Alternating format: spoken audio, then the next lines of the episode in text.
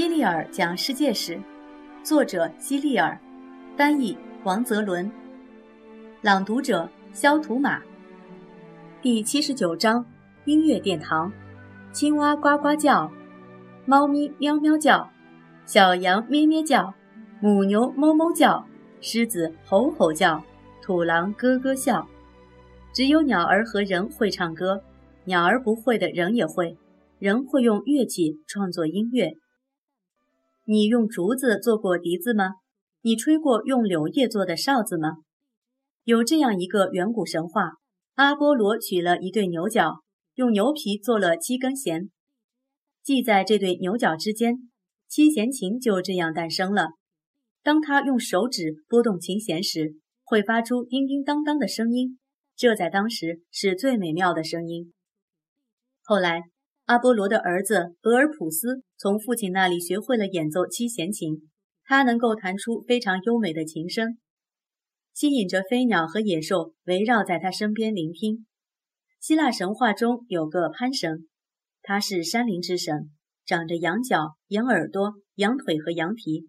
他把几个长度不同的芦管绑在一起，做成了一种乐器，叫做潘神的木笛。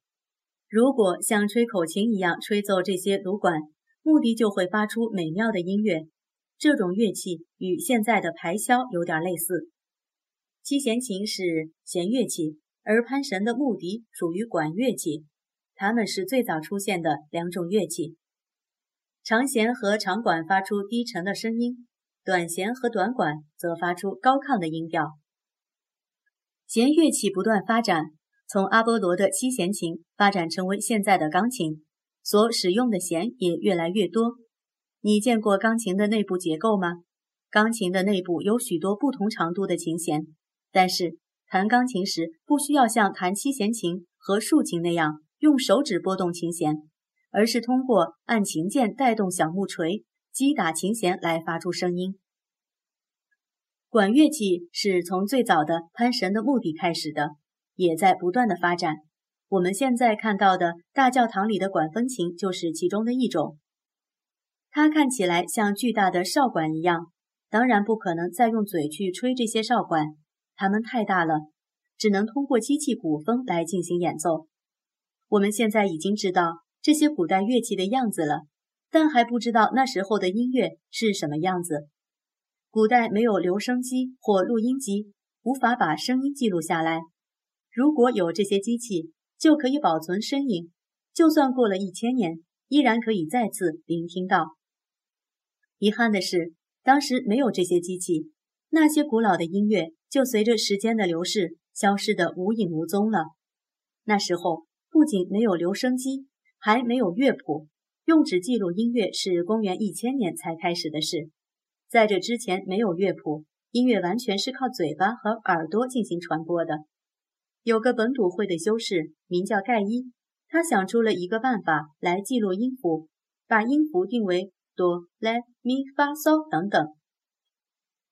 还有一个被称为现代音乐之父的意大利人，名叫帕莱斯特里纳，他死于一五九四年。他曾经为教堂礼拜仪式中的歌唱配乐，根据教皇的命令，所有教堂都必须采纳他的配乐。但是他的音乐并不太受人们的欢迎，也就是说，他的音乐不太流行。过了大约一百年，在一七零零年左右，欧洲诞生了第一个伟大的音乐家，他创作出了深受大众喜爱的音乐，受到欧洲和美洲人的欢迎，并且直到现在依然很受欢迎。这位音乐家是个德国人，名叫亨德尔，他的父亲是个理发师，并且还是牙医和普通医生。亨德尔的父亲希望他长大后能够成为一名律师，但亨德尔只对音乐感兴趣。那时候还没有钢琴，只有一种小型的弦乐器，它是钢琴的前身，名字叫驿琴，也叫古钢琴。有的驿琴下面装着像餐桌腿一样的腿，有的驿琴没有腿，可以直接放在桌子上演奏。在亨德尔六岁时，他拥有了第一架驿琴，他瞒着所有人。悄悄把疫情搬到自己阁楼上的房间里，每天晚上大家都睡觉了，他就开始练习弹奏疫情，直到深夜。有一天晚上，他的家人听到阁楼上发出声音，觉得很奇怪，就拿着灯笼爬上阁楼。他们猛地推开门，发现穿着睡衣的亨德尔坐在椅子上，双脚悬空，正在专心致志地弹奏疫情呢。看到这一切，亨德尔的父亲知道不能再指望儿子将来成为律师了。他为儿子请来了专业的音乐老师。不久之后，他的儿子就用精彩的表演震惊了全世界。亨德尔后来去了英国，并定居下来，成为了一个英国人。他去世后被英国人葬在威斯敏斯特教堂。一般来说，只有英国的名人才有资格葬在那里。圣经中的一些章节被亨德尔谱上了音乐，这些歌曲里面含有圣经文字，被称为圣乐曲，一般由众人合唱。其中有一首名叫《弥赛亚》的圣乐曲，在圣诞节时，许多人都要唱这首曲子。亨德尔不仅创作宗教音乐，还创作了四十六部歌剧。与亨德尔同一时期，德国还出现了一位名叫巴赫的音乐家。亨德尔演奏的乐器是苯琴，而巴赫则演奏管风琴。巴赫谱写了许多管风琴乐曲，旋律优美，流传至今。奇怪的是，老年的亨德尔和巴赫都变成了盲人。不过对他们来说，听觉比视觉更重要。你认为呢？几乎所有的音乐天才在幼年时期都是音乐神童，他们甚至还不会读书写字时，就已经是伟大的音乐家了。在巴赫和亨德尔去世之前，奥地利也诞生了一位音乐天才，他叫莫扎特。莫扎特四岁的时候就能娴熟地弹奏钢琴，他还给其他演奏者谱写音乐，也就是作曲。莫扎特的父亲和姐姐也都是非常优秀的钢琴演奏家，他们三个常常一起举办巡回演出。神童莫扎特经常为女皇演出。无论他走到哪里，人们都像对待王子一样宠爱他、赞美他，为他举办宴会，送给他许多礼物。后来，莫扎特长大成人，结了婚。在之后的日子里，为了谋生，他遭遇了人生中最艰难的时期。他创作了很多曲子，还演奏了各种音乐，像是歌剧和交响乐。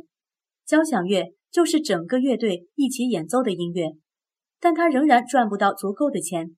以至于死后连自己的坟墓都没有，只能被葬在穷人的乱葬岗里。后来人们觉得这位伟大的作曲家竟然连一块墓碑也没有，简直太不应该了。于是他们去乱葬岗寻找莫扎特的坟墓，但是没能分辨出哪一座坟墓才是莫扎特的。后来人们还是为他立了一座纪念碑，但是至今仍然没有人知道。莫扎特到底被埋葬在哪个地方？神童莫扎特的故事传到了德国，有个名叫贝多芬的德国人听说这个故事后，也想让自己的儿子成为音乐神童，这样就可以为国王和王后演出了。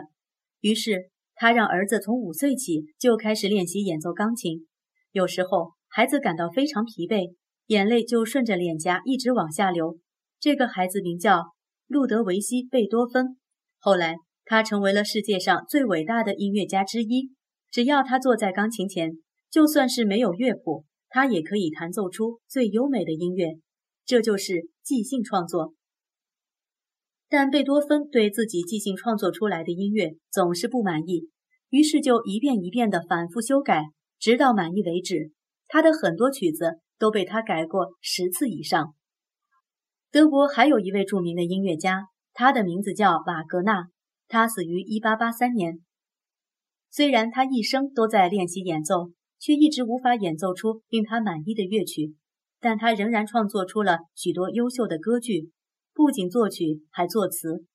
他在歌剧里描写了日耳曼的神话和童话故事，参加歌剧表演的人会用歌声唱出这些故事。起初，他的音乐遭到了人们的嘲笑，因为人们觉得。他写的歌剧杂乱无章，简直就是瞎闹腾，毫无美感可言。但现在，谁要是不喜欢他的音乐，反倒会被他们嘲笑。我在前面给你讲的故事里有画家、诗人、建筑师和智者，还有国王和英雄、战争和冲突。而在这一章集中讲述了古今的音乐故事，因为我想把你从战争的故事中拉出来，听听别的故事。我小时候没有听过那些伟大音乐家的作品，现在我们可以随时打开收音机、录音机、CD 机，聆听帕莱斯特里纳、莫扎特、贝多芬、瓦格纳的音乐，这简直太惬意了。这种乐趣，就连天方夜谭中的国王都无法享受到。